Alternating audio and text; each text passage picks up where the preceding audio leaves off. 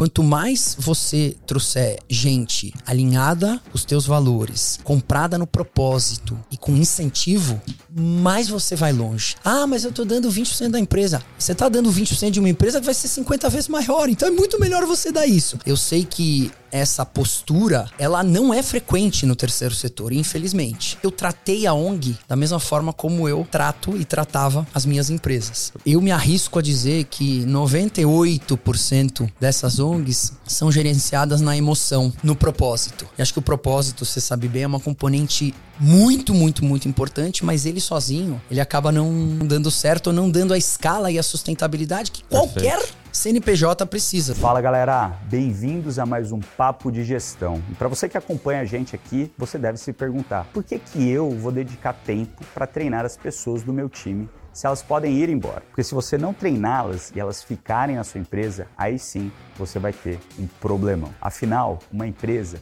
é formada pelas pessoas que a compõem e o resultado do negócio depende diretamente da performance desses colaboradores. Sabendo do desafio que é treinar e capacitar a gente, nós desenvolvemos o G4 Skills, que é a plataforma de treinamento de times aqui do G4 Educação, que avalia as lacunas de habilidades e a maturidade do seu colaborador e cria uma trilha personalizada de desenvolvimento para cada membro do seu time com as nossas formações aqui do G4. Para você conhecer o G4 Skills, eu liberei 7 dias de acesso gratuito à nossa plataforma. Basta você escanear o QR Code que está aqui nessa tela ou clicar no link do descritivo desse episódio. Então aproveita, vai lá com o teu time que você vai aprender muito. E agora, esse episódio aqui do Papo de Gestão está sensacional. Espero que você goste.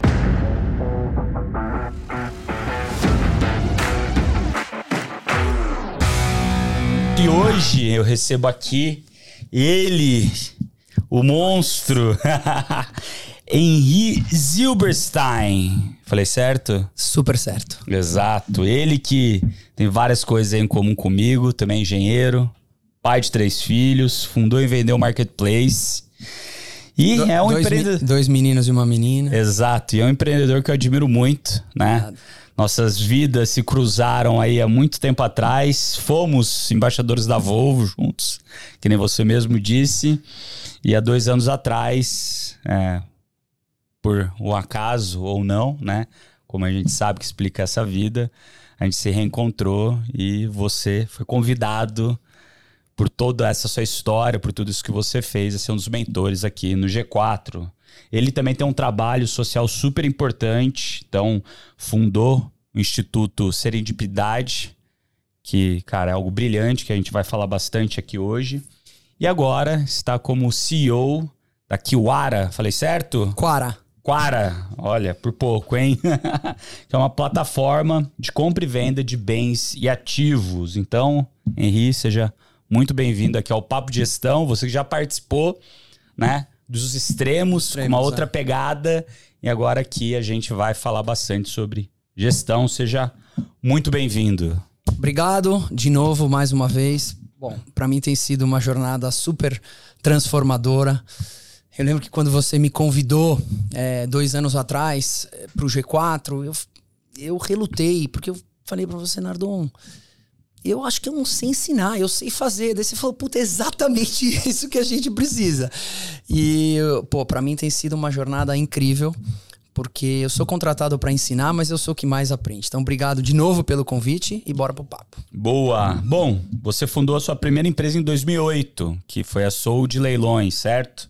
Sim. E ela foi vendida em 2018 e você per permaneceu lá até 2021 como executivo ali durante o período de earnout. Em 2018 também você fundou e iniciou o Instituto Serendipidade e eu pergunto aqui para você, né, o que, que levou você, uma pessoa é, fundadora e um empreendedor de tecnologia, é, a fazer o instituto, né, fazer um produto ali, uma empresa no terceiro setor. Como é que foi essa história?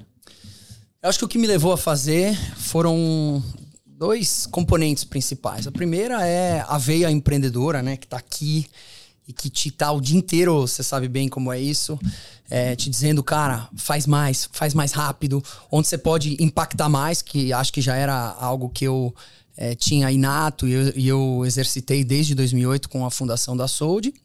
E o segundo motivo porque a causa bateu na minha porta. Em 2018 eu já era pai da Carolina, da Nina e do Lipe. E no carnaval nasceu o Pedro, nosso filho caçula, e um dia depois dele nascer, a gente recebe a notícia de que ele tem síndrome de Down. Eu me lembro, Nardão, como se fosse ontem, da sensação quente que me veio no peito quando a médica falou que ele tinha síndrome de Down, porque por pura falta de informação, eu não recebi bem a notícia. Eu achei que é, eu tinha é, recebido um castigo de Deus. E eu falo isso com muito respeito, muito carinho em relação ao Pedro e todas as pessoas com deficiência, mas ao mesmo tempo com alguém, com a sinceridade de alguém que hoje busca mudar essa realidade. É, eu, por não ter convivido com pessoas com deficiência, fiz uma associação naquela época, no momento da notícia, de deficiência com doença, de deficiência com incapacidade, de deficiência com infelicidade. Então, por isso que eu não recebi bem a notícia. Mas nada como um dia após o outro, nada como conversar com pais e mães de crianças mais velhas com síndrome de Down e, e de conhecer adultos com síndrome de Down e perceber que a deficiência do Pedro é uma de suas milhares de características, mas está longe de ser o que é, representa ele. E aí, a hora que essa minha chave virou, falei, cara, a sociedade não pode olhar para o meu filho e para pessoas com condições análogas a dele, da mesma forma como eu, ao longo de 38 anos, que era a idade que eu tinha quando ele nasceu, olhei para essa turma, que era uma pegada muito de dó, de piedade. O Pedro, assim como a Nina e o Lipe, assim como eu e você, vai fazer tudo que ele quiser e puder. Você só faz as coisas que você quer e pode. Aquilo que você quer e não pode, você não faz. Igual Pedro. No tempo dele, mas ele vai estudar, se exercitar, casar, se formar, morar sozinho se ele quiser. No tempo dele. Mas cada um tem o tempo. Então, a hora que essa chave virou, eu falei, cara, não dá pra turma olhar pro meu filho e pra esse grupo populacional com uma pegada de pena, única e exclusivamente por falta de informação. Então, essa causa ter batido na minha porta, mais a veia empreendedora, originou Serendipidade. E, e quando que. Você lembra do momento que você decidiu abrir o instituto? Lembro. A gente, primeiro, tudo começou com uma conta de Instagram, @pepozilber. É porque eu acredito muito que as pessoas é, enxergam os nossos filhos, ou vão enxergar os nossos filhos, da mesma forma como nós, pais, os enxergamos. E depois que essa chave virou, eu estava encarando o Pedro como uma, uma criança qualquer, repleta de possibilidades. Só que os nossos amigos e familiares não estavam encarando o Pedro dessa forma. Eu lembro de que quando ele cresceu um pouquinho, dois, três meses, a gente começou a levar ele no clube, no shopping, na rua, encontrar familiares e amigos.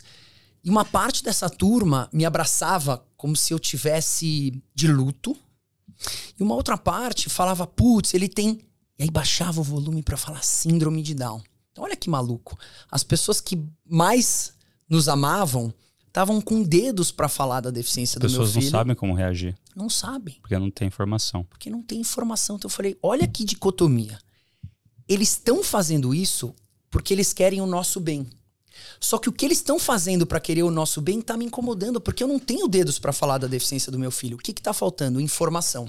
Então a gente resolveu abrir uma conta de Instagram, o arroba Pepuzilber, para compartilhar a jornada e os aprendizados que aquela nova situação estava nos oferecendo. Não só em relação ao Pedro, mas também em relação a Nina e ao Lipe. E, cara, por algum motivo, ou por alguns motivos, essa continha viralizou. Eu lembro de em três, quatro dias a gente ter, sei lá, 20 mil seguidores. Caramba. Que nem é um número tão alto. Hoje acho que a conta tem, sei lá, 160 mil. Mas na época, para um casal, Henry e Marina, que não era, que não tinham nem os Instagrams, os Facebooks abertos, era uma loucura e o engajamento é muito alto. Então a gente, é o primeiro passo foi esse Instagram, é, que depois tinha 20, 30, 40, 50 mil. Eu por um lado, fiquei super feliz, né, de poder estar tá, de alguma forma mudando aquela micro realidade e ao mesmo tempo me veio um senso de responsabilidade, porque eu comecei a receber mensagens do tipo, cara, tô vendo a fisioterapia do Pepo, tô fazendo igual na minha casa. Opa! É Virou um influenciador de verdade. De verdade. E aí, só pra fechar, em dezembro de. Então a gente abriu o Instagram mais ou menos em junho de 18. Ele Pedro já nasceu. tinha três meses. É, ele tinha quatro meses, Uhum. então fevereiro. Em junho de 18 a gente abriu. Em dezembro a gente resolveu fazer um evento. Eu falei, cara, vamos materializar esse conhecimento que a gente está acumulando e também aproveitar para no evento gerar conteúdo sobre as perguntas que mais chegam para nós. Que legal. E aí, o evento era gratuito, mas a gente ofereceu, digamos, um ingresso solidário. Quem quisesse pagava, as empresas que quisessem. A gente arrecadou 750 mil reais Tá de sacanagem comigo? em dezembro de 18. Que loucura, cara. E aí a gente olhou e falou, cara, isso aqui faz sentido, isso aqui tá gerando um impacto. É, faz sentido a gente dar um passo além, fazer isso de maneira mais estruturada. Até porque, cara, legal, 750 mil, mas entrou tudo na minha conta, né? Tem uma questão fiscal e tal. A gente precisa não só é, ser honesto, mas tem que parecer honesto. E aí Sim. nasceu o Instituto Serendipidade. E, e que- quais foram os, os principais desafios que você enfrentou ali ao abrir de fato o instituto? Porque né, a gente está acostumado a abrir um CNPJ, é, putz, é, é lucro presumido, é simples, é, putz, você paga imposto. Quando você vai para o terceiro setor, imagino que mudem as coisas que você também não sabia nada sobre isso como um bom empreendedor. Você falou, pô, deixa eu talvez perguntar para quem sabe, para quem já fez, né? Como que, que foi ali esse começo de. Eu entendi o começo do MVP, né? Que você putz, fez o Instagram, deu certo, vamos agora fazer o evento. é, e no evento você arrecadou um dinheiro e falou: opa, é, tem dor, tem dinheiro, consigo fazer isso virar um impacto muito maior, mas agora eu preciso regularizar de alguma maneira isso. Como é que foi essa, essa etapa de regularizar os desafios que você passou ali no começo? Legal. Só para pegar um gancho no que você falou, realmente tinha dor. O remédio que a gente ofereceu parecia fazer sentido. A Perfeito. gente falou, bom, agora vamos ver como é que a gente produz esse remédio em série e fazer ele chegar a mais gente. E, curiosamente, eu acho que o fato de eu até então conhecer praticamente nada sobre o terceiro setor foi, na verdade, uma das razões que fez o Serendipidade tracionar tão rápido. E por que, que eu te digo isso? Porque eu tratei a ONG da mesma forma como eu trato e tratava as minhas empresas. Perfeito. Hoje, na época eu não sabia. Hoje em dia, eu sei que essa postura ela não é frequente no terceiro setor, infelizmente. Normalmente, como funciona o terceiro setor? E aí, só para te dar é, alguns números, o Brasil tem quase 900 mil é, ONGs, qua- quase Bastante, 900 hein? mil CNPJs de ONGs. Uma boa parte, uns 35, 40% disso, tá ligado às igrejas, principalmente as igrejas é, pentecos- pentecostais. E o resto é ONG de tudo: saúde, educação, cultura, lazer, inclusão, meio ambiente é, e assim por diante.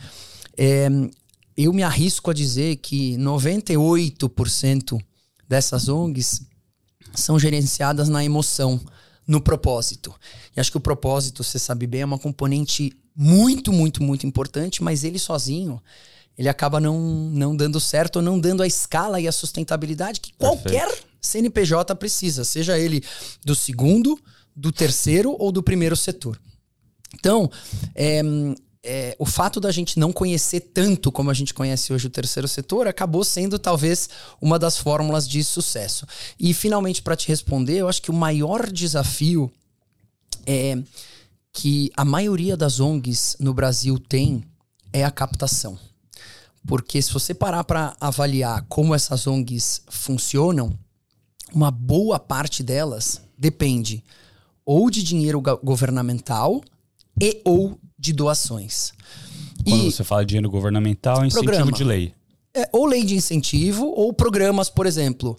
é, o Ministério da Saúde não consegue, com a força de trabalho própria, dar conta de todas as terapias de crianças com deficiência no Brasil. Perfeito. Então ela tem programas onde as ONGs que têm essa atuação na ponta podem se credenciar, Perfeito. elas são avaliadas e elas recebem um repasse. Na educação acontece a mesma Perfeito, coisa, na tá cultura. Então, é, tem lei de incentivo e tem programa governamental nas três esferas: municipal, federal e governamental. No Serendipidade, pelo menos por enquanto, a gente tomou a decisão de não ter dinheiro governamental, especialmente porque a gente tem a condição de buscar o dinheiro na iniciativa privada, então a gente acaba deixando para aquelas ONGs que ainda não conseguiram entrar nesse grupo é, do segundo setor. Então, E quando você depende de doação, é muito difícil você ter previsibilidade. E aí, né, boa parte do que a gente ensina nos nossos programas é como ter a previsibilidade.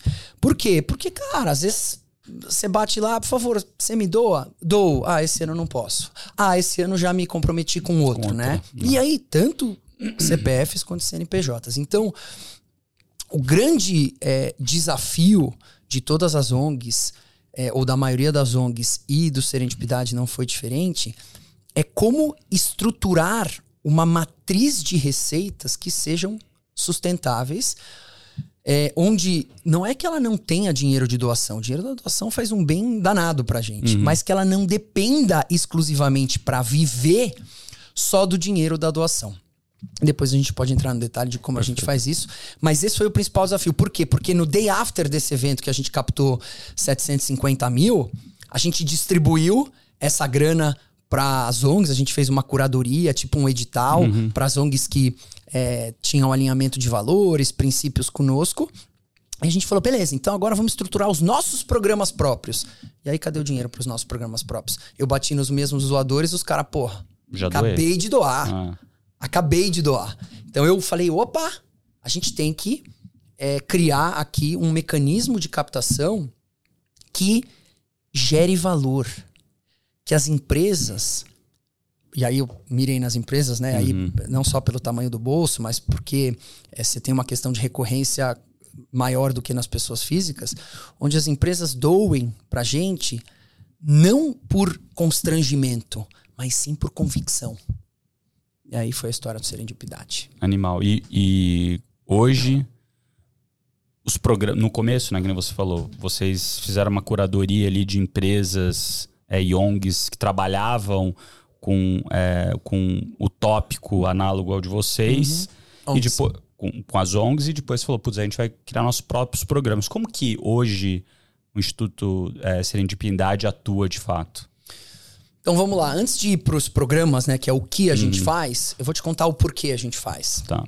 Então, nosso propósito é transformar o olhar da sociedade para o tema inclusão. A gente gasta uma energia enorme para que a sociedade não encare a inclusão de pessoas com deficiência como um problema, mas sim como solução. Perfeito. Então a gente atua basicamente em três grandes avenidas. A primeira delas, como eu comentei no início, educação conscientização, informação. E a gente faz é, todo e qualquer trabalho dentro desse primeiro pilar usando uma linha de comunicação muito leve, muito construtiva, muito propositiva, sem vitimização, sem apontar o dedo na cara de ninguém. Porque quando eu paro para avaliar por que, que eu levei 38 anos para conhecer um tema que eu deveria conhecer independente de ser pai do Pedro, acho que parte da resposta está no fato de eu não ter sido impactado até então Exposto. por uma linha de comunicação que me fizesse uhum, conectar. Convergir com isso. Então esse é um primeiro ponto. Educação, conscientização. Segundo pilar, segunda avenida de atuação. Fomento de ocasiões de convívio inclusivo. A gente acredita no Instituto, Nardon, que não adianta você só informar se você não dá, der a oportunidade de adultos e crianças, das pessoas em geral, conviverem com a diferença. Ninguém respeita personagem imaginário. Você não pode chegar no futuro para Marininha, tua filha recém-nascida, e falar: Olha, Marininha, o dia que você encontrar um coleguinha autista, faça isso. Não. O ideal é o seguinte: deixa todo mundo conviver, que ela vai encontrar a forma de lidar com as diferenças. E a diversidade é assim. Você aprende aquilo que você não sabe e você ensina aquilo que você sabe. Por isso que a coexistência com as diferenças é um processo riquíssimo, especialmente para as crianças. Então, o que a gente faz nesse segundo pilar é aumentar as oportunidades de convívio com as diferenças dos mais diferentes contextos: esporte, arte, dança, educação, mercado de trabalho, assim por diante. Terceiro e último, a gente oferece um apoio financeiro e estratégico para outras entidades. A gente tem um ecossistema de ONGs que se conectam conosco, justamente naquela linha D. Como as ONGs hoje gastam 85% do seu tempo tentando captar para sobreviver e só 15% do tempo fazendo aquilo que elas são boas, Perfeito. a gente tenta inverter essa lógica. Então, o que, que a gente é bom lá no Serendipidade, até por, pelas pessoas que estão por trás? Contar história, criar pontes entre quem tem e quem não tem deficiência, entre quem conhece e quem não conhece, inclusão, entre embalar produto, criar produto social. Isso gera awareness, tráfego e grana. A gente pega isso aqui, fica com uma parte conosco, porque a gente tem os programas próprios, e uma outra parte a gente distribui para essas ONGs. Então, é como se fosse, guardadas todas as devidas proporções, uma atuação de um venture capital Perfeito. do terceiro setor voltado à inclusão de pessoas com deficiência. Perfeito. Falei muito, mas isso é o porquê. E aí o que? A gente tem programas próprios, a gente tem programa esportivo, a gente tem programa de envelhecimento, a gente tem programa de acolhimento para momento da notícia, a gente tem livro publicado, livros, a gente tem coluna na revista Pais e Filhos, enfim, tem uma série aí de E, iniciativas. e quando você fala das deficiências, são todas, são algumas? É mais focado em uma coisa ou outra? Como é que é? Ótima pergunta. No começo, a gente iniciou por síndrome de Down, porque era a condição que estava ali no nosso é, quintal. E depois a gente foi evoluindo, é, não só na compreensão, mas também no lugar que a gente ocupou, que é um lugar compartilhado com várias outras ONGs, né? Não é, não tô aqui vendendo que nós somos longe disso. A gente é uma engrenagem nesse flywheel. Mas não tem como você falar de inclusão e diversidade pensando só na condição do meu filho. Então, a gente fala de deficiência em geral, inclusive doenças raras, mas alguns programas a gente tem uma especificidade porque a gente ainda está testando. Perfeito. Então, como o rol de deficiências é muito amplo, você pode ter deficiência visual, auditiva, sensorial, intelectual, motora e assim por diante. Para você criar track record a ponto de gerar estudo científico e eventualmente isso virar política pública, né? É aquilo. Tem que focar em um e aprofundar. Feature, exato. E aprofundar. One killer feature. Uma Ah. feature muito. A gente é. Olha, vamos comprovar o impacto do esporte na vida de crianças com deficiência. Qual deficiência? Puta, vamos escolher a deficiência intelectual, porque por associação, se fizer bem pra ela, vai fazer bem pra todo mundo, até porque não é só uma questão de saúde, é de aumento de repertório comportamental. Então a gente faz isso. Legal. E daí, agora voltando um pouquinho para a parte burocrática do instituto, né? Que daí eu entendo pouco. A diferença de você ter um instituto em termos de imposto, em termos de é, é, pagamento de tributo, ele é isento é, versus uma empresa no lucro simples, presumido ou Legal. não? Como é, como é que é essa parte burocrática? Eu tenho curiosidade de saber também. Então vamos para uma parte um pouquinho mais técnica que eu também aprendi de cinco anos para cá. É, primeiro, acho que é importante dizer que o nome instituto é um nome marqueteiro para uma associação civil sem fins lucrativos. Então, o instituto é um nome é, de comunicação. Tá? O que o Serendipidade é, é uma entidade que é uma associação de pessoas da sociedade civil que não tem fim lucrativo. O que, que isso quer dizer? Que o Serendipidade não pode dar lucro? Claro que não.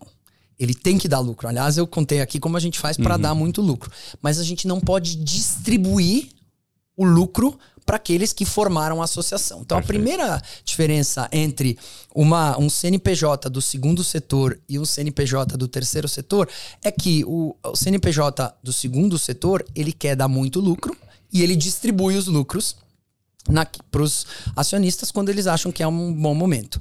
No terceiro setor, não. A gente reinveste tudo na própria atividade fim. Então, esse é um primeiro ponto. Segundo, existem benefícios que, dependendo da tua atividade e dependendo da, tia, da tua antiguidade, você pode ou não ter. Então, eu vou citar dois só para não ficar muito extenso. Perfeito. Então, por exemplo, imagina que eu queira fazer captação junto a empresas para leis de incentivo. Vamos pegar a lei que talvez seja mais famosa, que é a Lei Rouanet. Às vezes você vê, sei lá, show da é, Anitta, patrocínio da empresa tal. Essa empresa, na verdade, ela tá pegando parte do lucro dela e investindo naquele show daquele determinado artista que, por sua vez, está debaixo das regras da lei Rouanet. Para que você possa fazer isso, você tem que ter, você tem que ser uma ONG, uma entidade do terceiro setor, que tem pelo menos três anos de vida. Então, a partir do momento que isso acontece, você vai podendo alçar é, alavancas que te permitem crescer muito. E a mesma coisa acontece para a área da saúde, para a área do esporte. Então, primeira coisa é antiguidade. Tem uma segunda que se chama a isenção fiscal para que você não tenha que pagar determinados tributos. Então, vou te dar um exemplo. Quando você faz uma doação acima de. 50 mil reais. Não, hoje está um pouco mais, porque depende de uma de uma, um índice ali. É 80, 80 mil. É, é 80, isso. 84 é isso, mil. 80 mil. É. Quando você faz uma doação acima de 80, 85 mil, você tem que pagar o ITCMD. Exato. Que é um imposto de transmissão e doação e causa-mortes, que depende do estado, ele é 4 ou 8%. Em São Paulo é 4. São Paulo, por enquanto, é 4. Ah. Eles estão com um projeto para aumentar. É, o Serendipidade está num processo que leva tempo e tem um compliance muito forte para que esse tipo de isenção a gente obtenha para que o dia que você quiser fazer uma doação, ou o G4 quiser fazer uma doação, aliás, o G4 faz bastante, acima de 85 mil, a gente não tenha que pagar esse imposto e a gente tem esses 4, ou dependendo uhum. do, do, do, estado, até 8% direto para poder aplicar nos nossos programas ou para pagar o nosso headcount, tá? Mas, de resto, tem PIS, tem COFINS, aí tem o ISS, que a gente também pode é, pleitear a isenção tributária. Então, voltando aqui para quem está nos escutando, é o framework, a estrutura é a mesma, só que um, você não pode distribuir dividendos e dois, você pode galgar de acordo com o teu compliance, com o teu tempo de existência, benefícios para que você tenha que pagar cada vez menos imposto ao longo do tempo. Tá, então imposto de renda, CSLL, você não paga esses tributos porque não, você não, não distribui, não distribui dividendo. É, mas é, tudo que vem para cima lá, PIS, COFINS, ISS, dependendo do, da, da, do fim né, da, da, da, desse instituto, dessa organização, é, você paga esses impostos normalmente, ou pode ter algum tipo de, de isenção, dependendo do fim que o seu instituto tem. Do que você pleitear, da, do quantos anos você tem e tal. Só para te dar um último exemplo, já que você está num, num campo bem, num plano bem tático, é. Como é que a gente justifica a entrada de receita no instituto? De duas formas. Você quer fazer uma doação, quero te doar 10 mil reais. Então, beleza, eu vou te fazer. Você vai fazer um Pix de 10 mil reais, eu vou te fazer um recibo de doação de 10 mil reais, que por enquanto você não pode abater do teu imposto de renda, porque eu ainda não tô habilitado a. Quando eu for, talvez Perfeito. você possa.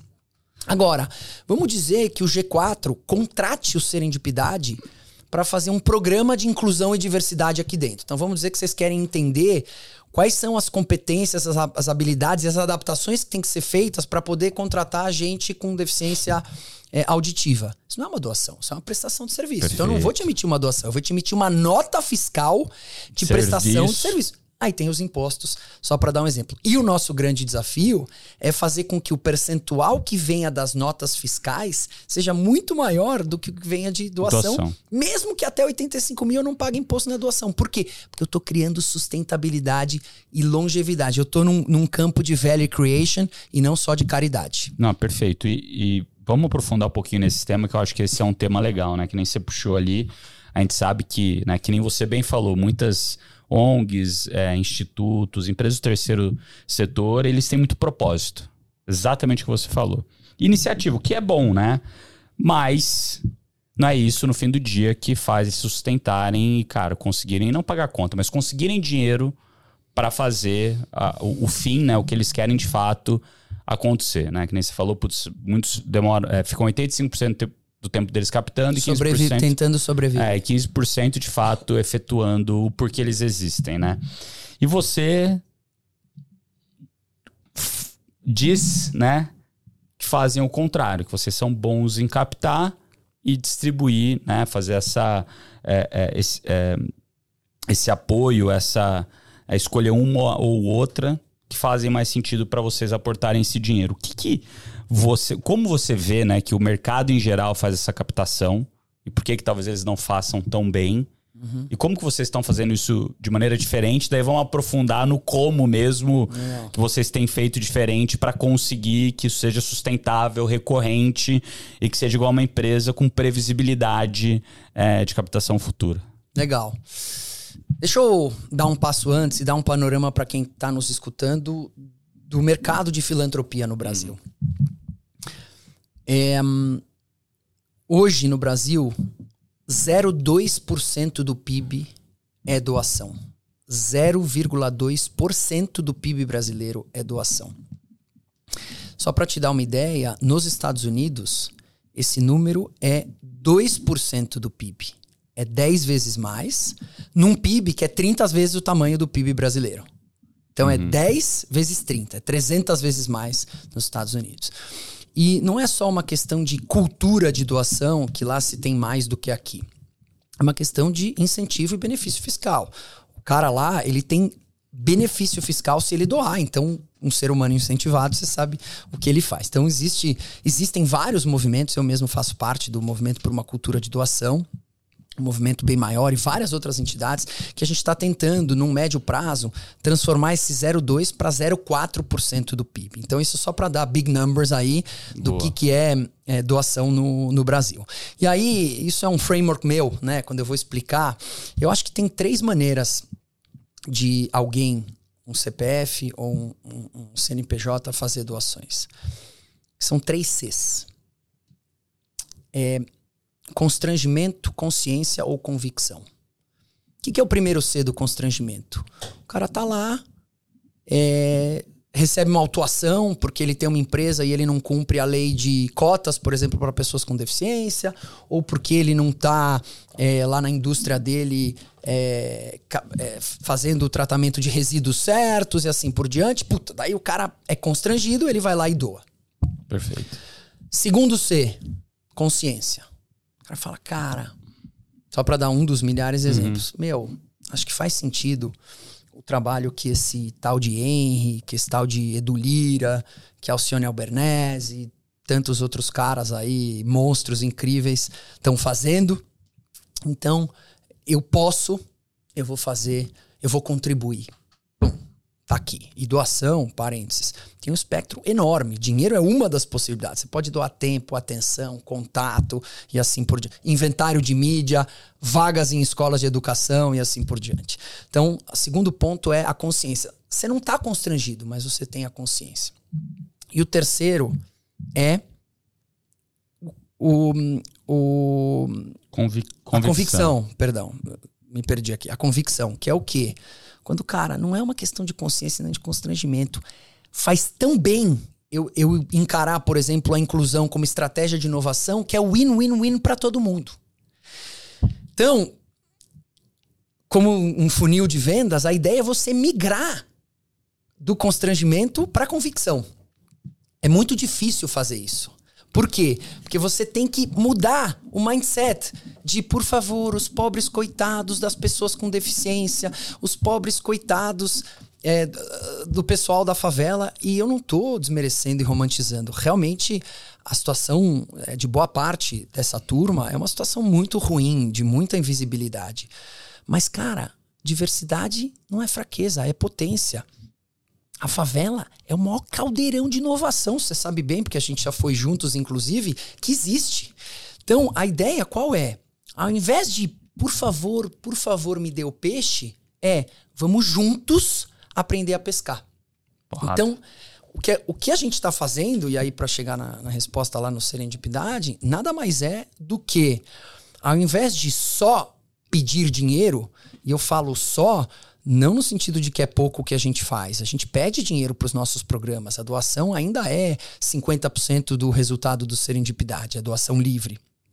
Mas o que a gente está fazendo é, empresas, vocês que estão com um desafio de inclusão e diversidade, a gente pode ajudar vocês nas mais diversas áreas, em programas de voluntariado, em tornar a sua comunicação, a propaganda, a embalagem mais acessível, o teu site né? Você tem um site, sei lá, de um hotel.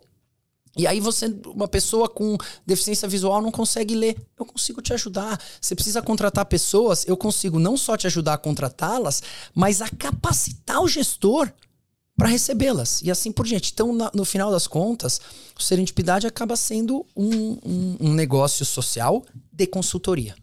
Perfeito, perfeito. Respondi? Ah, tá claro. E assim, acho que o, o, o ponto que você trouxe aqui é, de transformar, né, principalmente a parte, né, essa, essas duas frentes de doação, né, a doação de livre espontânea vontade ou a prestação de serviço como instituto, ONG, o que seja, para de fato ajudar as empresas ou quem vai contratar esse serviço a melhorar em algo, putz, fazem super sentido, né? Porque você vai virar é, é, um especialista naquele tema em ajudar as empresas a é, resolverem uma dor delas, né? Você traz um remédio bom para eles resolverem, que eles veem valor de pagar por aquilo. Então, putz, todo mundo está ganhando nesse jogo. E do outro lado, quando você falou aqui da, da parte de doação, de sair do constrangimento, passando pela consciência e convicção, e na convicção você tem essa história do ganha, ganha, ganha, né?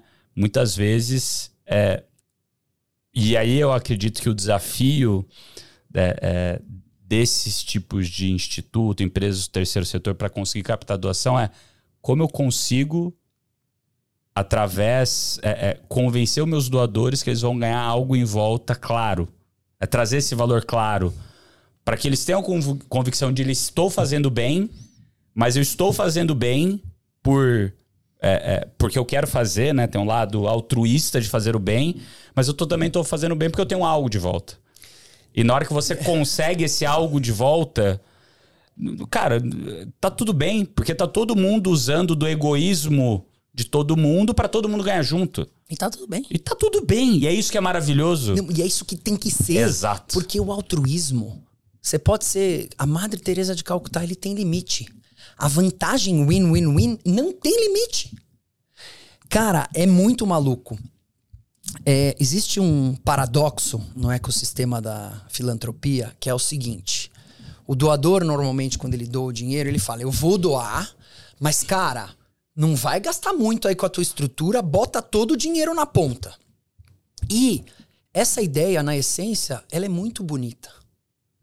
Só que na prática, ela é uma ilusão. Por quê? Porque se você não consegue atrair os melhores talentos, você não consegue sonhar alto. E é para atrair os melhores talentos, o que, que você precisa fazer? Pagar. Porque no final das contas, o altruísmo tem limite. O cara, ele pode ter a, modas, a melhor das intenções para ajudar uma ONG que atua com crianças carentes em situação de vulnerabilidade. Só que ele vai fazer isso no tempo livre. Ao passo que, se você oferecer a possibilidade dele trabalhar com isso, ele tem conta para pagar. O amor, infelizmente, sozinho não paga boleto. Se você remunerar ele da mesma forma como o Google, a Apple e o G4 remuneram, você vai criar uma competição saudável do terceiro setor ser destino para os bons profissionais e para esses jovens que estão se formando agora. Então, existe essa dicotomia e eu sou um feroz, eu sou muito vocal em relação a isso, de que quando o cara fala, cara, eu vou doar e vai tudo para ponta, não. Claro que não. Aliás, o Serendipidade, inclusive, é, única, é, é, uma, é uma das poucas ONGs que eu conheço, não estou dizendo que não uhum. existam uhum. outras, mas que do meu universo que tem todos os colaboradores 100% CLT. Uma opção nossa. Isso custa. Isso custa. Então, se o doador fala, puta, o dinheiro vai todo para a ponta, não estou dizendo que eu não aceito. Mas eu invisto tempo em convencê-lo do porquê não. E para quem se interessar, tem um TED do Dan Palhota. Dan Palhota, onde ele fala exatamente sobre isso. Ele fala: How can we have Google Dreams if we don't pay as Google? As much as Google. Ou seja, como a gente pode sonhar em acabar com a pobreza no Brasil, ou acabar com o desmatamento, ou tornar o, o planeta um, um, ambiente que dure para os nossos netos, se a gente não sonha como o Google e, consequentemente, paga salários como o Google? É muito bacana. Cara, isso é um, é um, talvez uma má concepção, uma má interpretação, talvez por falta de informação que as pessoas têm, né? Que as, a maioria das pessoas acha que trabalhar em ONG é, tra é, ser trabalho voluntário. E na verdade não, é o contrário, né? Você pode ter a doação de tempo, trabalho voluntário, mas que nem você disse, o amor tem limite. As pessoas vão acabar fazendo no que sobra de tempo. E o que sobra de tempo, tipicamente, é, é pouco. Mas você tem um lado que você pode trabalhar como PJ, CLT, que você vai receber por isso, né? Não quer dizer que é uma, é uma organização sem fins lucrativos que ela não pague bem as pessoas que estejam lá. Pelo certo? contrário. Pelo contrário, vão pagar super bem. Então, é, é, interessante isso, porque muitas vezes as pessoas não nem consideram ir trabalhar nesses tipos de empresa porque acha que vão ser sempre mal remuneradas, mal remuneradas e nunca vão subir talvez numa hierarquia né, numa instituição, numa ONG como essa, onde elas vão poder sim receber né, um, um, um é. bom salário para fazer aquilo bem. Né? Eu, eu acho que também para não vender uma falsa ilusão, é, aquela, aquele homem, aquela mulher, aquele profissional que tem a questão do dinheiro como primeiro atributo, e tá tudo bem, tá? Uhum. Tá tudo bem. Aí o terceiro setor realmente não é onde você vai é, figurar na lista da Forbes de dinheiro. Você vai ter outros tipos de riqueza, mas dinheiro é mais difícil. Agora, o terceiro setor deveria ser um lugar onde você consegue equilibrar muito bem. Trabalhar com aquilo que é teu propósito, trabalhar com aquilo que você ama e, ao mesmo tempo, ter uma remuneração decente, uma remuneração de mercado trabalhando com o que você ama. Eu acho que isso, junto com incentivos governamentais, é o que vai fazer a gente sair de não só de 0,2 para 0,4, que é o que a gente está tentando, mas de 0,2 para 1% do PIB, que já é um salto bem significativo para a gente aqui no Brasil. Perfeito. Bom, pessoal, fazendo uma pausa aqui para pedir um favor para vocês, tá? A gente está aqui na missão de levar o G4 Podcasts ao top 5, né? E manter ele no top 5 do ranking de negócios do Spotify. Então, se você está ouvindo, está gostando e gosta de todos os outros podcasts que a gente tem aqui no G4 Podcasts, vai lá, dá um like, avalia com cinco estrelas, é rapidinho, é facinho, compartilha com seus amigos os podcasts aqui da casa e ajuda a gente nessa missão de manter o G4 Podcasts no top 5 do, de negócios aqui do Spotify. Beleza? Bom, Bora. voltando aqui, né, depois desse pedido aí de ajuda para a galera, é, queria trazer aqui, né, um outro tema que você também é voluntário lá no Gerando Falcões, do nosso queridíssimo Edu Lira, né, e que a gente fez uma parceria lá com o G4 e a Gerando Falcões, Inclusive, no último Favela Gala, que eu não pude ir, porque foi exatamente no, no dia, dia, que a Marininha nasceu. Que a Marina nasceu, e acredito que foi mais ou menos na hora, na que estava rolando, né? Ela exato. nasceu 8 horas e pouquinho. É isso. Eu acho que era na hora que estava começando o jantar lá. Fiquei né, quando, quando anunciaram que ia ser na data, fiquei chateado de não poder ir, mas ao mesmo tempo feliz que minha filha estava nascendo. E nesse exato momento, né, o, o G4, a gente doou lá é, 6 milhões para fazer uma favela, né, da favela 3D. É, foi um super, uma super iniciativa dessa parceria. É, e você, né, foi uma pessoa fundamental. Muito obrigado, agradeço você. Isso o Edu, né, nessa parceria que a gente está fazendo. Inclusive, tem novidade aí, a gente vai fazer uma formação presencial com algumas figuras super bacanas para, de fato, tentar inovar mais uma vez junto com você, com Gerando Facões, na maneira é, de captar recursos é, para, um, né, pra, para um programa tão bacana como o Gerando Falcões. Então, eu queria que você falasse um pouquinho sobre um essa pouco. iniciativa é, que você intermediou aí, que você participe, como você tem ajudado lá também. Legal. É, antes só, me permita, não sei, talvez a gente não volte mais, mas tudo isso que a gente falou até aqui do Serendipidade... A gente últimos... vai voltar. Ah, vai voltar. Vai, não, mas, mas, pode, só, mas pode eu falar. só queria dizer que a gente já impactou mais de um milhão de pessoas, que é um número que nos dá um orgulho absurdo, tendo em vista o pouco tempo que a gente existe, mas ao mesmo tempo, num país de 215 milhões de pessoas, tem muito para fazer, e isso é uma gasolina que a gente é, tem todo dia.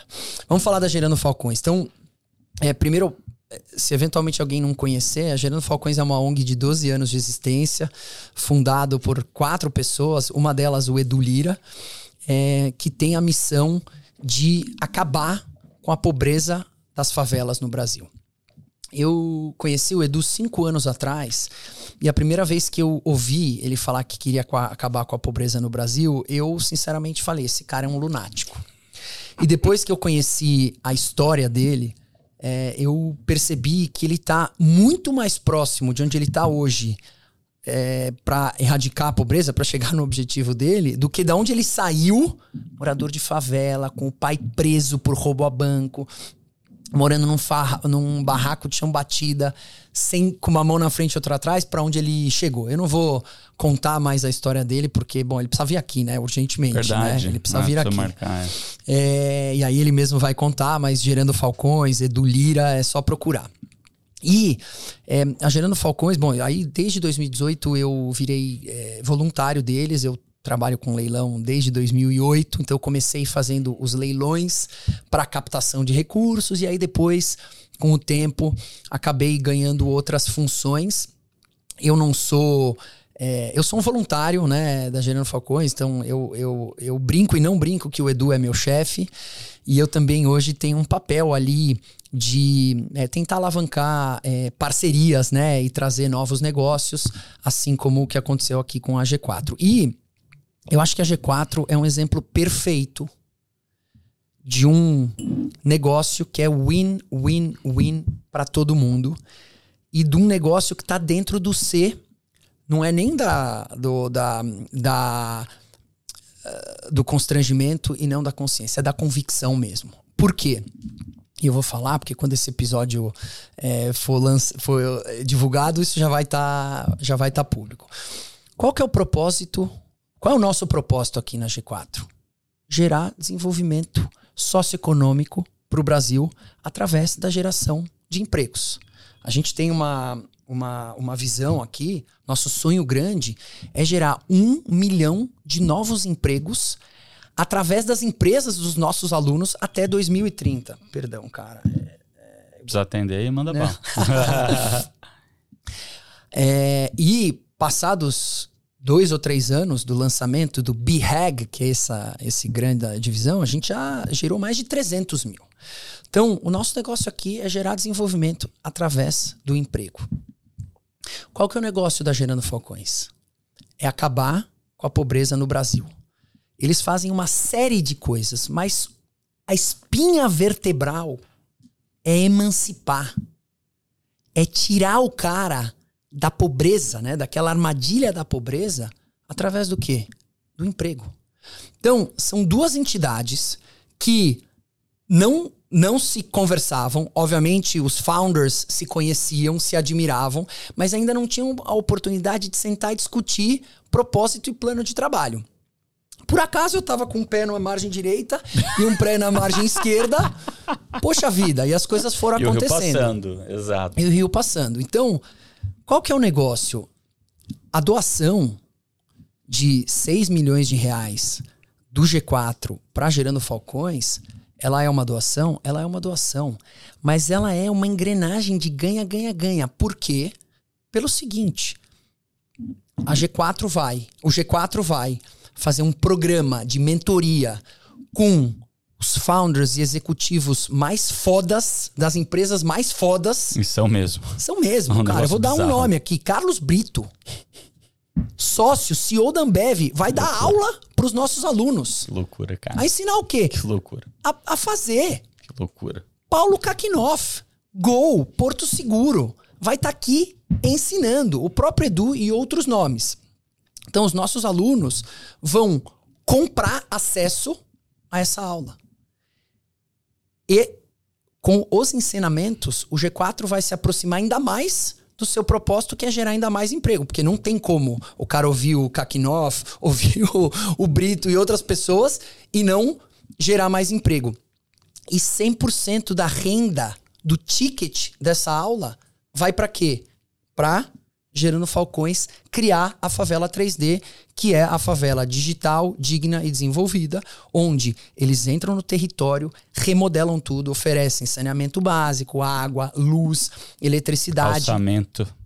Eles estrutura. Eles tiram a água daqui para cá, é a primeira coisa, porque quando você tá com a água Exato. aqui, você não consegue pensar em nada. Então, com isso, a água sai daqui para cá eles capacitam e geram emprego. Então já temos algumas favelas 3Ds aí, onde o índice de emprego, quando a Gerando Falcões chega, é 12%, 10%, o tráfego está dominado, tem cemitério no lugar e um ano e meio, dois anos depois, além do ambiente totalmente transformado, o índice de emprego é 98%.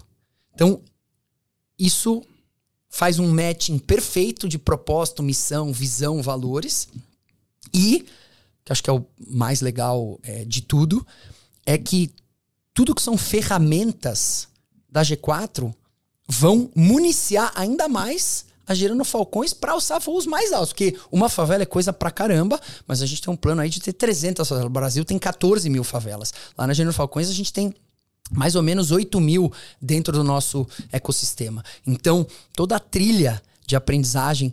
O G4 está disponibilizando gratuitamente para a turma lá da G4, da Gerando Falcões, e os executivos da Gerando Falcões, Edu, inclusive, vão ser capacitados pelo G4. Então, Animal. esse exemplo aqui é o exemplo que eu, particularmente, é, sonho para todas as ONGs. Óbvio, os valores são é, grandes. A gente está falando da maior escola de negócios do país e da ONG, sei lá, da ONG mais bam, bam, bam do país. Mas como inspiração serve totalmente. Vamos buscar gerar negócios que, através da doação, sejam win-win-win para todo mundo. E os nossos alunos vão sair daqui com um produto que não existe. Não existe. Não Isso existe e não conseguiria em nenhum outro lugar. Não existe. Ah. Isso é inclusão como estratégia de inovação. Inclusão produtiva como estratégia de inovação. Foda. Foda, porrada. Caralho. Do caralho.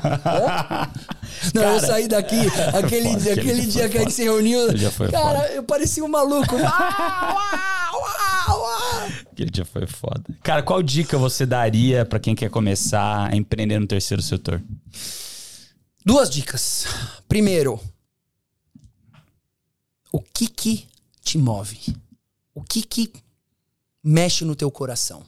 Independente do que está mais em evidência aí. Porque eu acho que toda vez que você faz aquilo que você ama, o que, que é? É natureza? É carbono? É pobreza? É educação? É esporte? É arte? É cultura? Cara, escolha aquilo que você ama fazer. Ponto um. Ponto 2, e essa, na minha opinião, talvez é a mais valiosa. Não saia abrindo ONG. Você fala assim: o que, que você teria feito de diferente no Serendipidade? Se fosse hoje, eu não teria aberto o Serendipidade. Aí você fala, mas cacete, você acabou de contar. Eu teria pego o meu tempo e a minha energia, o meu know-how e os meus hum. contatos, e eu teria me acoplado a uma ONG que já existe. O Brasil tem 900 mil ONGs, a gente não precisa de outra. Tá cheio de ONG aí, em qualquer área do propósito de qualquer ser humano, que tá precisando do quê? De gente, de braço, de visão, de inventário de tempo, de bunda de cadeira mesmo. Então, hoje tá feito, enfim, tá tudo bem. Mas o que eu recebo de ligação falando, cara, vamos tomar um café? É, putz, não sei quem, a minha infância foi assim, eu tô querendo abrir uma ONG e tal. Meu, tem só em São Paulo, 300 ONGs que fazem a mesma coisa. Não estou dizendo não abra, mas primeiro. Vai conversar com eles. Vai testar. Ah. Porque, cara, às vezes não dá certo, às vezes você não gosta. E outra coisa, para muita gente, essa história do se dedicar é passageira. E tá tudo bem. Às vezes o cara, meu, teve um wake-up call de vida, teve um trauma, ficou sensibilizado porque aconteceu alguma coisa com um amigo ou da família, e ele fala, meu, vou fazer. Cara, Pra ONG é muito bom quando entra alguém, mas é muito ruim quando esse cara fala, puta, agora eu tô sem tempo. Então, meu, vai fazer um test drive. Tá cheio de estrada aí para fazer test drive. Se depois disso você vê que é o teu propósito e você vê que você não dá conta, ou aquela ONG não dá conta, daí você abre. Então, essas são as duas dicas muito de bom, ouro. Muito bom. Cara, voltando um pouquinho aqui na sua trajetória, né? Você fundou a Sold lá em 2008, vendeu em 2018, passou por todo esse período de earnout, é, começou o Instituto Serendipidade, é, começou a. Quara. A, a, agora, né? Agora. Começou a, a, ajudar lá no Gerando Falcões, Gerando Falcões, muito próximo, né? Começou a se envolver muito com isso. E agora começa a Quara em 2023, né? uhum. né? O que, que você aprendeu na iniciativa privada que você vê, né? Que você já falou um pouco aqui, mas que você ajudou muito no terceiro setor e vice-versa? Legal. Cara, o que eu é, aprendi é que. Me, per, me perdoa, eu vou usar um, uma expressão meio chula, mas ela é muito adequada. E, eu, e o Mauro, o pai do André, do meu sócio, sempre me ensinou isso. Mais vale comer marmelada em 20 do que bosta sozinho. O que, que significa isso? Cara, eu lá, eu lá na Sold, eu, André, enfim, meus sócios, a gente sempre foi muito egoísta. E tá tudo bem, assim, tá tudo bem a gente querer ter as nossas vontades e querer ganhar e querer prosperar financeiramente. Mas eu deixei de contratar gente muito boa, eu deixei de dividir o bolo por falta de visão. Eu, eu tô chamando de ganância, mas não é a ganância no mau sentido, era a falta de visão. E o terceiro setor, por força de como funcionam as coisas, você faz em comunidade. Você faz em turma. Por quê? Porque normalmente, pelo menos eu fiz no meu tempo livre, então, como o tempo livre era restrito, eu chamei gente, cara. Quando você faz com muita gente, você vai muito mais longe. Então, acho que Porrada, esse é um, é um aprendizado muito forte que a gente tem de, cara, quanto mais você trouxer gente alinhada com os teus valores, comprada no propósito, e com incentivo, mais você vai longe. Ah, mas eu tô dando 20% da empresa. Você tá dando 20% de uma empresa que vai ser 50 vezes maior. Então é muito melhor você dar isso. Por mais louco que fosse, eu com 20 anos, 28 anos, quando comecei a empreender na Sold, eu não tinha essa visão. Não tinha essa visão. Então, o terceiro setor me, me, me ensinou demais. E acho que o contrário é isso do que a gente falou, assim. Eu tô muito convencido de que para você o propósito ele é capaz de fazer coisas absurdas, né? Às vezes até incompreensíveis. Então é muito comum o empreendedor social ter uma paixão, o cara tá louco, inflamado, mas ele se frustrar por ele não conseguir aterrissar, colocar em prática tudo aquilo que tá aqui. E acho que boa parte disso se dá porque o cara não tem as melhores pessoas do lado Perfeito. dele. Então acho que é, o aprendizado aqui é, cara, trate a tua ONG como você trata a tua empresa. Você tem que ter budget, você tem que ter talento, você tem que ter processo, você tem que ter governança. Isso não inviabiliza o propósito, pelo contrário, ele multiplica o propósito. O Nizam Guanais tem uma frase incrível, que é um cara que não só tem empresa, mas tem muito, muita é, muita atuação no terceiro setor, ele, fala, ele fez um anúncio, tem um tempinho aí no Valor Econômico, ele falou que na empresa dele, eles tratam empresas como se fossem causas e tratam causas como se fossem empresas. É isso. Porrada. Muito bom. Bom, né? Cara, sua energia é muito contagiante, cara. Puta que eu pariu. Obrigado, aprendi Isso também com você, você velho. Os dois lados aprendeu comigo. ah, tomar banho aí, ó. Bom, e vamos falar um pouquinho da Kiwara. Explica um pouquinho o que, que é, o que, que faz, por que, que, vocês come... por que, que você começou, por que você começou de novo uhum. nesse setor, talvez como que foi o seu período ali de. Né, naquele momento que foi onde a gente se aproximou mesmo, que você tava, putz, uhum. tava aqui, vou para lá. Uhum. Conta um pouquinho aí dessa transição de ter vendido esse período, putz, muito social e agora, né, ainda um período muito social, mas voltando a empreender de novo é, do zero. Cara, a gente é, vendeu a empresa depois de 10 anos de fundação da Sold. E eu ainda fiquei mais dois anos. É, eu, era, eu sempre fui o CEO. Meu irmão era o CFO e eu fiquei lá entregando resultado e tal até janeiro de 2021. Quando terminou, 31 de janeiro de 21, eu quis dar um tempo mesmo, né? Eu tinha 40 anos, eu por um lado já tinha uma boa bagagem, mas por outro com muita lenha para queimar. Falei, cara, eu vou tentar me reinventar. É, eu queria, Nardon, descobrir que outros universos, além da inclusão, me fariam tão bem quanto a descoberta que a inclusão fez na minha vida. Então, cara, virei o voluntário do mundo, fui conhecer lugares, ideias, pessoas, entidades, foi muito legal. Mas, ao mesmo tempo, eu tinha uma vontade de aprender a fazer negócios sob a ótica do investidor. Por quê? Porque eu sempre fui CEO, eu sempre fui piloto de avião. Eu nunca tinha sentado na torre de comando.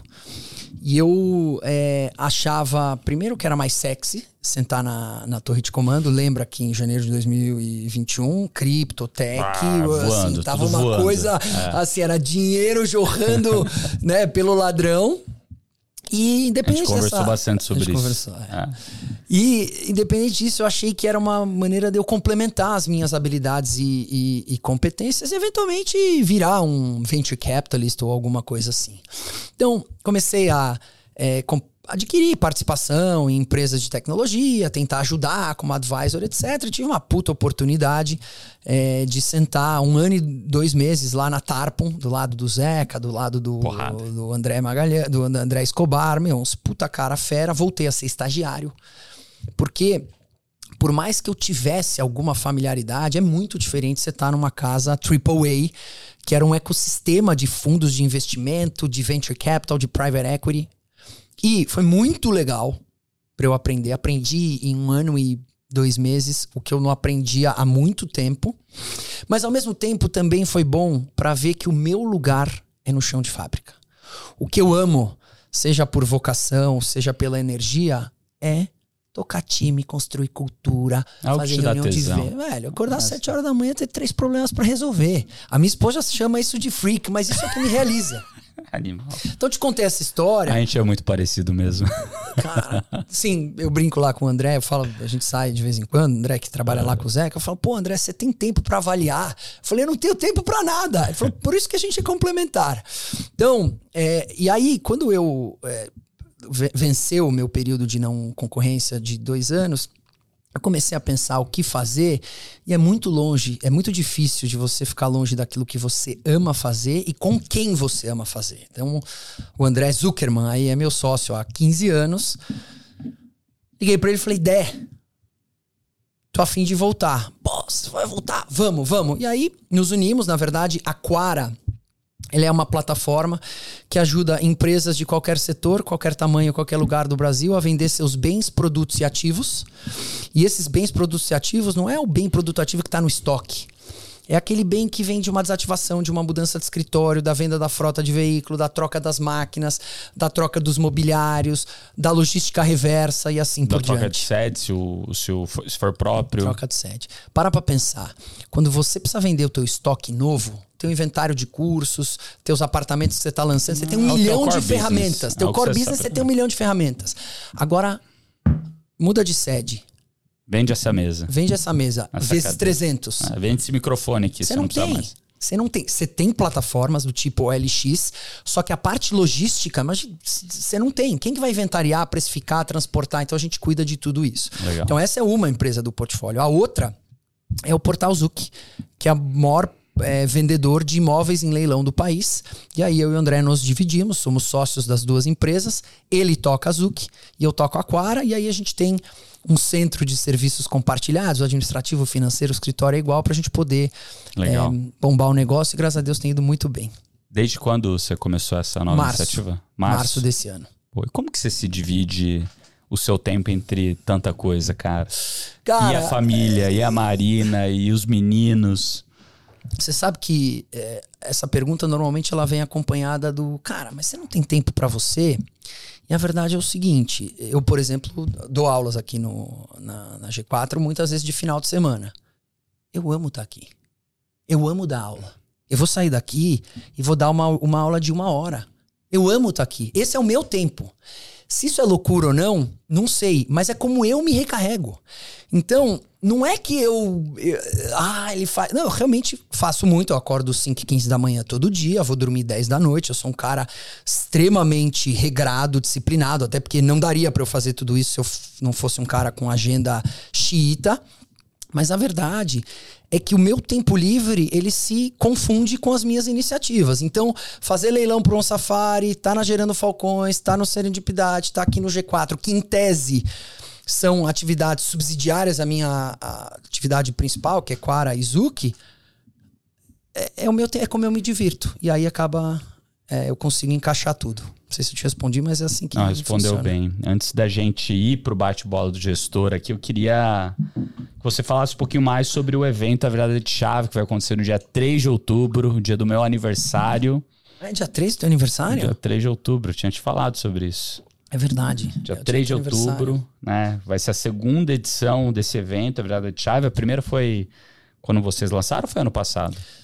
Não, gente- todo ano a gente faz um Tá. evento, a gente já fez diversos, mas a gente sempre traz um keynote speaker, então a gente já teve a Xuxa, legal. ano passado a gente teve o Luciano Huck, e esse ano a gente vai ter o Edu Lira falando sobre inclusão, porque inclusão de pessoas com deficiência, inclusão de pessoas abaixo da linha da pobreza, inclusão laboral é, É inclusão. inclusão.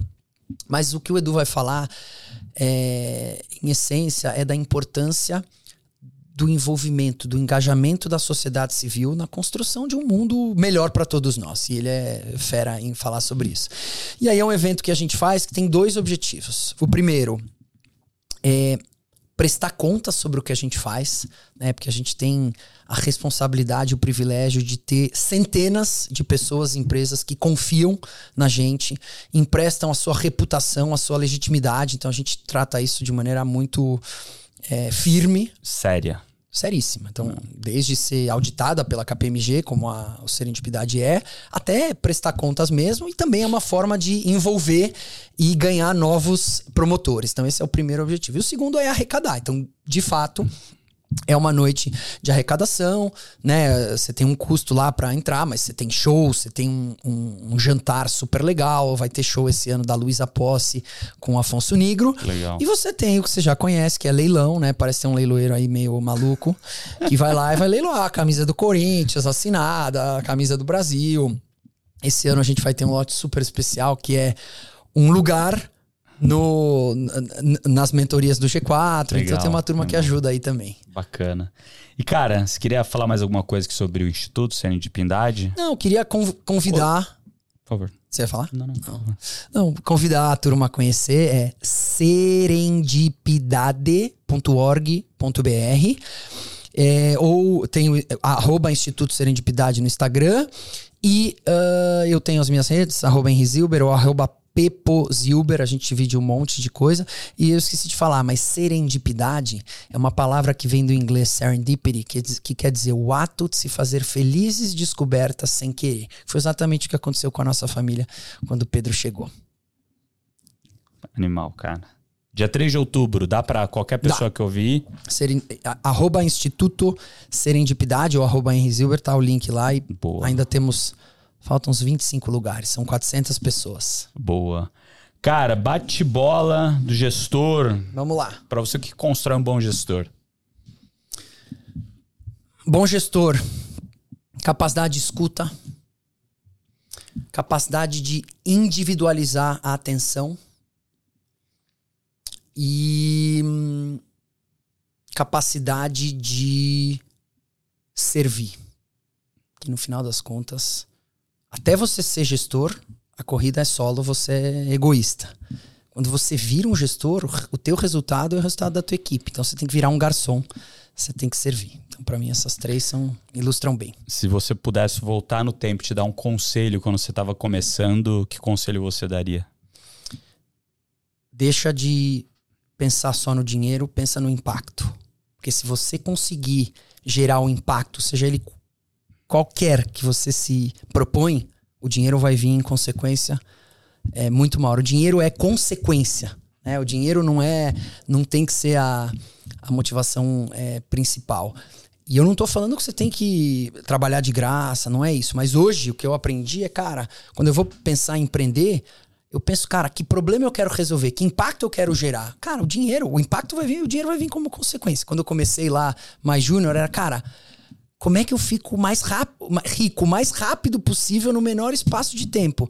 Tá tudo bem pensar assim, mas eu hoje, a pergunta é para mim, Exato. eu faria diferente e já tô fazendo. Sensacional. Se você pudesse escrever um, um bilhete para você, que você pudesse abrir só daqui 10 anos, o que, que você escreveria nesse bilhete? Você conseguiu aproveitar mais o presente? Essa pergunta.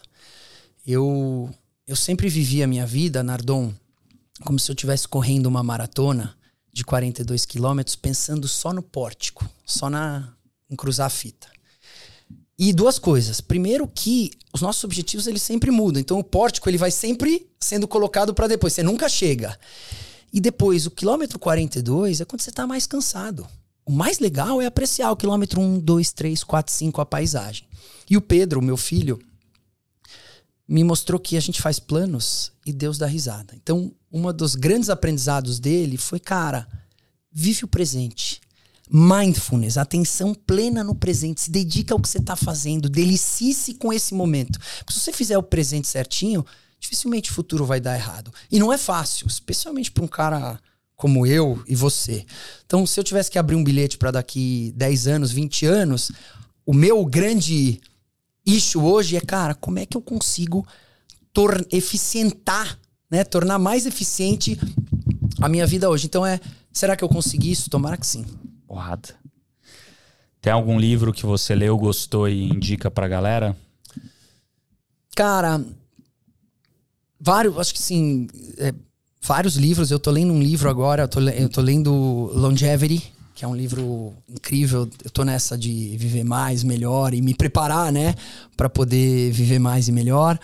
É, eu, eu gostei muito do Adventure of a Lifetime, que é o do Bob Iger, da Disney. Da Disney, muito bom. E o último, só para conversar um pouco aqui, é um livro que se chama Empresas que Curam, do Rash, Rash Sisodia, que é o fundador de um movimento que se chama Capitalismo Consciente e que para quem quer falar de propósito e tal, sem deixar de ganhar dinheiro, é um livro maravilhoso. Como você quer ser lembrado como gestor e líder no futuro pelas próximas gerações? Aquele cara que conseguiu se tornar dispensável, deixando as suas impressões digitais. Porque o papel de um gestor, e isso aprendi aqui com vocês, é o quê? Se tornar dispensável. É, é como um pai. O que, que é um pai? O que, que um pai quer para os filhos?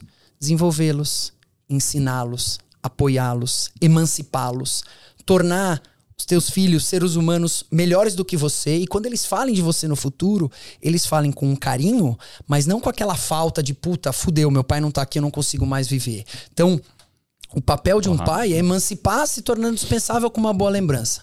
É isso que eu quero. Muito bom, cara.